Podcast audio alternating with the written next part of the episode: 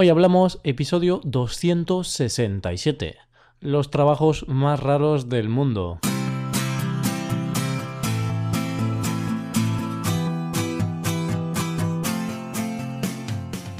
Bienvenido a Hoy Hablamos, el podcast para aprender español cada día. Ya lo sabes, publicamos nuestro podcast de lunes a viernes. Puedes escucharlo en iTunes, en Android o en nuestra página web hoyhablamos.com. Recuerda que en nuestra página web tienes disponible la transcripción completa del audio que estás escuchando y para acceder a ella puedes suscribirte y ser suscriptor premium de nuestro podcast. Este mes estamos de descuento, así que este mes podréis suscribiros pagando solo 6,95 dólares al mes y ese precio será de por vida, es decir, podréis pagar 6,95 cada mes toda la vida y esta oferta solo está disponible durante el mes de febrero. Así que ya sabéis, si queréis leer las transcripciones, acceder al material de trabajo con explicaciones de vocabulario y de expresiones, pues haceros suscriptores premium por solo 6,95 al mes y la oferta está solo disponible en febrero. Y comencemos. Hola querido oyente, hoy volvemos un viernes más para terminar la semana de la mejor manera posible con una conversación entre nativos. Hoy, Paco y yo, Roy, volvemos a hablar juntos sobre un tema hmm, curioso. Y es que hoy hablamos sobre el mercado laboral. Hoy hablamos de profesiones raras.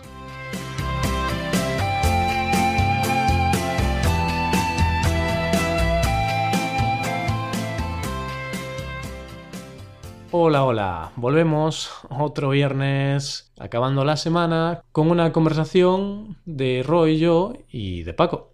Así que, para comenzar, demos la bienvenida a Paco. Hola Paco, ¿qué tal estás? Hola, hola Roy, hola queridos oyentes, me encuentro fenomenal, me encuentro muy bien, muy contento de volver a estar un día más, un viernes más, en uno de nuestros episodios. ¿Y tú, Roy, cómo estás? ¿Cómo te encuentras? Pues muy contento de tenerte aquí porque esto ya es una rutina, ¿no? Tú y yo todos los viernes hablando de un tema un poco aleatorio o variado y es interesante para... incluso nos divertimos nosotros, pero aún por encima ayudamos a, a gente a aprender español. Hoy de qué vamos a hablar, Paco? Pues hoy vamos a hablar de profesiones raras, de empleos un tanto extraños y menos frecuentes vamos a hablar de profesiones que no hemos visto en la vida, al menos yo. No sé si tú has visto alguna vez la profesión de examinador de halitosis, pero yo al menos no. Pero bueno, ya, hablaremos de, de, esta profesión en profundidad. Vale, vale. Entonces hoy no vamos a hablar de profesor de español o bombero o policía, ¿no? No, no, no. Dejamos estas profesiones a un lado y vamos a centrarnos en unas profesiones más extrañas, más estrafalarias. Mm, estrafalarias, sí, raritas. Vale, vale, pues cuéntame, ¿cuál es la primera profesión que nos traes hoy? La primera profesión que os traigo hoy es la profesión de calientacamas. ¿Qué te sugiere este título, este nombre? Bueno, pues a ver, hay la palabra calienta, ¿no? De verbo calentar y la palabra cama, así que será algo de calentar camas. Quizá es alguien que prende fuego a una cama y las calienta. Pero eres no creo, Eres una persona muy observadora. Pues bueno, no. Calientacama se refiere a un trabajo que se da en ciertos países. En España no he oído hablar de esta profesión. Pero en algunos países asiáticos, sobre todo, se da esta profesión. Resulta que un trabajador es contratado por un hotel o por un hostal o por cualquier establecimiento y tiene que calentar la cama del huésped, de la persona que va a dormir en, esa habitación, en esa cama. Vale, esto es muy raro, ¿eh, Paco? vale, sí que son profesiones raras. Entonces tiene que calentar la cama de un hotel. Entiendo que es un hotel muy lujoso, ¿no? Porque en un hotel de una estrella no creo que te calienten la cama. Y si te la calientan, eso es malo. Eso es no creo que sea algo bueno. Yo creo que este tipo de servicios se ofrecen en, establecimientos, en lugares un poco exclusivos, porque tiene pinta de ser un servicio bastante caro. Claro, claro. Lugares a los que tú y yo pues vamos casi todos los días, ¿no? Eso es. Casi todos los días, casi todas las semanas. Bueno, no, no, no vamos casi todos los días. Vamos de forma muy esporádica, por no decir casi nunca, nunca. Aún no fuimos en los últimos 20 y pico años, pero bueno, quizá en el futuro. Yo quiero comentar que esto de calienta camas me parece un empleo muy flexible, ¿no? Sobre todo si, si es viscolátex el colchón, ¿no? Que se dobla. Sí, sí, sí. Bueno, otro de tus chistes. No, sí, es un empleo flexible y lo bueno de todo, o lo mejor de todo, es que cobras por dormir. A mí me parece eso algo, vamos, el sueño de cualquier persona. Ostras, sí, sí, sí. De hecho, yo creo que si envío mi currículum para este puesto a algún hotel de este tipo, puedo poner que tengo como veintipico años de experiencia, ¿no? Porque la siesta, la siesta española que siempre me he hecho, o... Bueno, me gusta dormir mucho, sobre todo el fin de semana, y duermo muy bien, ¿eh? Y duermo muy bien, Paco. ¿Sí? Sí, sí. Entonces, tú no necesitarías tener a un calientacamas, ¿no? Tú ya cumples esa función. A mí que no me la toquen, ¿eh? Porque, ¿sabes qué pasa? Si a mí me ponen un calientacamas va a ser un amateur, no va a ser un profesional, porque estoy yo aquí, Paco, como profesional de calentacamas. Esto es como cuando un cocinero pues va a otro restaurante y dice, esta comida es una bazofia. Bueno, entonces los aficionados que se queden a un ladito, ¿eh? Ahí está, ahí está. Mi cama me la caliento yo. bueno, pues la segunda profesión rara es examinador de halitosis. ¿Qué te dice esto? Vale, examinador, bueno, que ves si algo está bien, ¿no? Ves cómo esa cosa. Y halitosis está relacionado con el aliento, con el mal aliento, si no me equivoco. Entonces, examina a personas que tienen mal aliento, quizá. Bueno, más que examinar a personas que tienen mal aliento, la función de estos examinadores es comprobar si los chicles, los productos que algunas empresas ofrecen, tienen, ah. tienen su función, si, si quitan ese mal aliento. Ah, vale, vale, vale. Entonces ellos comprueban que los chicles que crean para eliminar la litosis funcionan. Sí, sí, sí, es una forma de dar el visto bueno al producto. Y bueno, en caso contrario, si el producto, el chicle en este caso, no cumple su función, pues nada, cambiar y, decir que ese, que ese chicle no sirve para nada. claro. Vale, entonces ya lo entiendo esa empresa que fabrica chicles trae a gente con, o contrata, o sí, paga a gente con un aliento un poquito desagradable para que prueben el chicle y luego está el experto que va, ¿no? Se acerca a esta persona y hace... y... ¿No? Huele. y dice... Mm, tú no tienes halitosis, el chicle funciona, pero como no funcione, a lo mejor se nos desmaya el examinador. Exactamente, esa posibilidad es bastante alta. es una profesión bastante desagradable. A mí no me gustaría que mi jornada laboral se redujese a estar oliendo el aliento de tantas personas día tras día. No recomiendo esta profesión a nadie. Analizando un poco tu frase, yo creo que en algunas oficinas de trabajos normales la jornada laboral de algunos trabajadores se, reduce a, a oler a la, la, litosis de sus compañeros de trabajo, ¿no? Porque a veces hay gente que tiene una higiene bucal bastante mala, ¿eh? Sí, hay que decir que el punto fuerte de mucha gente no es precisamente cepillarse los dientes. Es necesario un poco más de, de higiene bucal, porque hay alientos que echan para atrás. Eso está claro, pero bueno, a esa gente es mejor tenerla lejos, ¿no? Porque no queremos convertirnos en examinador de halitosis. Por ahora queremos ser lo que ya somos. Sí, sí, sí. Seguiremos dedicándonos a esto. Bueno, y la tercera profesión que te traigo es limpiador de chicles. Seguimos con este producto, seguimos con los chicles. Vale. Así que limpiador de chicles. Vale. No me parece tan rara. Las otras sí que me parecen raras e incluso tuvimos que explicarlas un poco. Pero bueno, limpiador de chicles está muy claro, ¿no? Un chicle, la gente lo deja pegado por ahí y es limpiador de chicles. Lo único, mi pregunta es, ¿es un trabajo específico? Es decir, ¿solo limpian chicles o son limpiadores en general? No, no, son especialistas en limpiar chicles. Tienen ah. una maquinaria, un, no sé, una máquina especial, creo que es con, funciona con agua a presión y se dedican a quitar los chicles que están pegados en el suelo de las ciudades, sobre todo. No sé, yo creo que en muchas ciudades españolas ese, ese trabajo sería imprescindible.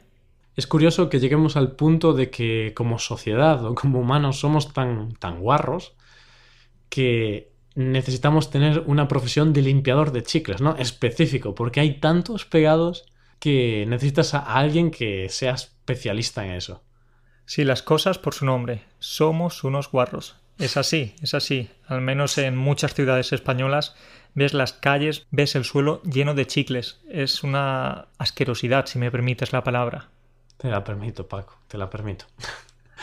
Eh, de hecho, algunos países creo que han prohibido mascar chicle, ¿no? Sí, sí, países como Singapur. Países como mm. Singapur, que tienen unas, unas leyes bastante estrictas, tomaron esa decisión. Decidieron prohibir los chicles, mascar chicles en la calle. Claro, es que eso ya es un extremo, quizá. Eh, no sé, ahí ya es un debate, ¿no? Si demasiada regulación, poca regulación, hasta qué punto hay que dejar la libertad o regular este tipo de cosas. Quizá eso ya es un poco extremo que no puedas mascar chicle. Yo creo que una alternativa buena es poner multas muy altas, como si tiras tu chicle, pues 2.000 euros. Ya verás como los españoles o cualquiera no se anda con chiquitas y no anda a tirar chicles por ahí, si tiene que pagar 2.000 euros. Sí, sí, y vamos a ver pocos chicles por la calle, ¿eh? No, no, no, yo creo que tenemos que, encontrar el punto medio, ¿no? Porque no está bien de poner una prohibición, ¿no? De, este, de ese tipo, prohibir mascar chicles pero tampoco está bien eso de que no pase nada. Tiras un chicle en la calle y nada, te vas de rositas y, te quedas como si nada. Claro, el tema del libre albedrío en la teoría está muy bien, pero necesitamos un poquito de regulación, ¿no? Aunque sea eso, con algunas multas. Sí, un poco de control nunca está de más. Opino lo mismo. somos, somos jóvenes, pero nos gusta el control, ¿eh, Paco? Ya estamos viejos, tenemos mentalidad ya un poco conservadora. Bueno, yo creo que ser joven y ser más o menos maduro no está reñido. Así que podemos tener, podemos tener una mentalidad ya de personas mayores, digamos. Sí, no, hay que, hay que ser adultos. Hay que ser adultos y hay que ponerse serios a veces. Vale, ¿tienes alguna otra profesión interesante? Bueno, interesante o, rara, mejor dicho. Interesante, rara, diferente. Eh, inspector de cocos. Inspector de cocos, sí, sí. A ver, ¿qué te sugiere esta? Vale, inspector de cocos. Bueno, eh, sabes que la palabra coco puede ser un alimento, ¿no? De hecho, es una fruta exactamente que nace en una palmera, pero también tiene el significado de cabeza en español, el significado más coloquial, ¿no? El coco, la cabeza. Cuando hablamos del cerebro, ¿no? Este niño tiene muy buen coco. Significa que, bueno, piensa rápido, es listo. Entonces, yo creo que puede ser dos cosas. Uno, que sea inspector de cocos eh, de palmeras, ¿no? Entonces, de alguna manera tenga que inspeccionar las palmeras, quizá la calidad de los cocos, o que inspeccione el coco de algunas personas. que esa casi me parece la más probable, porque hay algunas personas, Paco, que, joder, tienen el coco casi que vacío, ¿no? Que le, le pegas y parece que está hueco. Bien, aunque podría ser perfectamente la opción número dos que has dado, ¿Mm? pero en este caso no nos vamos con la primera opción que has comentado, y es que hay inspectores de cocos en países exóticos, en países paradisíacos, donde hay muchas palmeras y por tanto suele haber muchos accidentes de este tipo, de cocos que se caen y golpean, ¿no? Golpean la cabeza de, gente que pasa por debajo. y, y es peligroso esto. Uf, es bastante peligroso porque imagínate que te cae un coco no sé de cuántos kilos, uno, dos, tres, no tengo ni idea. Imagínate que te cae desde una altura de 15 metros, 20 metros o 10 metros. Creo que el, daño puede ser considerable.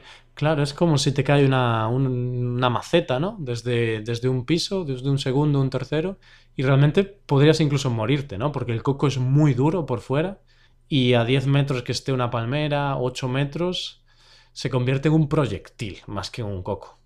Sí, sí, siguiendo la teoría que has dicho antes, esto sería como que el coco te golpea el coco. el coco te golpea la cabeza. Así que aquí tenemos los dos significados de coco. Vale, entonces yo lo voy a complicar un poco más. Entonces tenemos inspectores de cocos que le dan al coco para comprobar que los cocos no golpeen a cocos de otras personas. Uf, uf, uf, me acabo de perder. No, no, no, es broma, lo entiendo, pero... A ver si lo entienden nuestros oyentes, que dejen un comentario si lo han entendido bien. sí, sí, vamos a lanzar ese reto. A ver si hay gente que está ahí atenta. Atenta, atenta. Esto es difícil, pero bueno, a ver. Y vale, inspector de cocos y alguno más. ¿Tienes algo más por ahí? Sí, el último que te traigo hoy es eh, la profesión de catador de comida para perros. Uh, qué elegante. Sí, catador de comida para perros o simplemente una persona que se dedica a probar la comida de los perros. ¿Y qué comen los perros? Pues pienso. ¿Y qué, y qué piensas? bueno, pues pienso en que... Nada, que te voy a explicar la función de estos catadores de comida para perros. Estas personas... Pero explica, tienes que explicar el pienso, Paco. Que es ah, venga, para que entiendan el chiste, ¿no? El pienso es comida para perros, ¿no? Es pienso, es un tipo de comida ya procesada. Sí, sí, sí, está bien que lo aclares. Pienso, primera persona del verbo pensar y pienso comida para perros. Exacto. Pues hay personas que se dedican a esto, a probar, o sea, a definir las características de cada tipo de pienso. No sé, los animales, los perros también tienen derecho a tener una comida de calidad, no son las personas. Entonces yo creo que es una profesión que está bien, ¿no? Hmm. Sí, vale, tiene buena pinta, pero no deberían hacer esto los perros. No deberían ser los perros catadores de comida para perros. Sí, el problema es que una vez que la prueben, ¿qué? ¿Cómo te dicen a ti que, que está bueno, que está mala? Bueno, eso ya lo verás. Si, si, si deja de comer, eso significará que no está muy buena. Pues mira, claro, pero supongo que los catadores para perros definen el estilo de comida, ¿no? Ven qué tipo de comida es, o si es más amarga, si es más dulce, este tipo de cosas, ¿no? Estos detalles. Sí, sí, me imagino que será algo de ese estilo. Lo que tengo claro es que en un futuro no muy lejano, me imagino que empezaremos a ver restaurantes para perros. ¿Qué piensas? ¿Existe esa posibilidad? Hombre, eh, puede ser, pero yo ya te digo que, bueno, si hay descuento para ir al restaurante, yo voy al restaurante, ¿eh? Yo ya soy un poco perro, así que solo me falta ir a un restaurante para perros. Bueno, bueno, bueno. ¿Qué perro estás hecho? Creo que mm, no me gustaría ser catador de comida para perros, porque alguna vez que le he comprado comida a mi perro, de esta comida un poquito más especial o más específica, Sinceramente, el olor que desprendía era horrible, pero he de decir que el catador de comida para perros hizo bien su trabajo, porque aunque olía horrible, ah, a mi perro le encantó. La devoró y no sé, supongo que el catador pues sabe estas cosas. Eso es lo importante. Al final, a quien le tiene que gustar la comida, el pienso, es al perro, que es a quien va dirigida. Y al catador, ¿eh? Y al catador. Sí, bueno, y al catador. El catador también. No, no me imagino a esa persona. ¿eh? Debe ser una persona un poco chunga. No sé, no sé cómo, cómo puede ser una persona que se dedica a eso. No sé si es necesario tener ciertos estudios, pero bueno, lo que tengo claro es que sí que hay que tener un buen, un buen olfato y un buen sentido del gusto. Hmm, y está claro que hay gente para todo, ¿no? Así que hay gente que se le da bien apagar incendios, hay gente que se le da bien ser inspector de cocos o, en este caso, pues catar comida para perros y elegir el mejor sabor. Efectivamente, tú lo has dicho. Al final, cada persona es un mundo y a cada persona se le puede dar bien un tipo de trabajo. Tú, como bien has dicho antes, a ti se te daría fenomenal ser calientacamas. Sí, ahí está. Pues bueno, para cada persona hay una profesión. Y yo creo, Paco, que ya podemos dejar el episodio aquí. ¿Y qué te ha parecido? Bien, me ha parecido bien. Hemos comentado cinco profesiones raras, muy raras de hecho, pero yo creo que nos vamos a seguir quedando con nuestras profesiones, ¿eh, Roy? Por ahora sí, a no ser que me venga una buena oferta de calienta colchones y ahí me lo tendré que pensar, me lo tendré que pensar.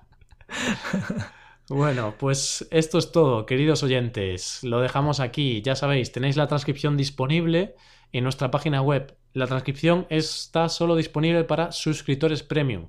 Si queréis saber cómo suscribiros y qué ventajas tendréis por ser suscriptores premium, id a nuestra página web hoyhablamos.com y allí podréis ver cuánto cuesta, que son unos 9,95 dólares al mes, aunque este mes estamos de descuento, y podréis suscribiros desde ahí. Y esto es todo, pasad un buen día, hasta el lunes.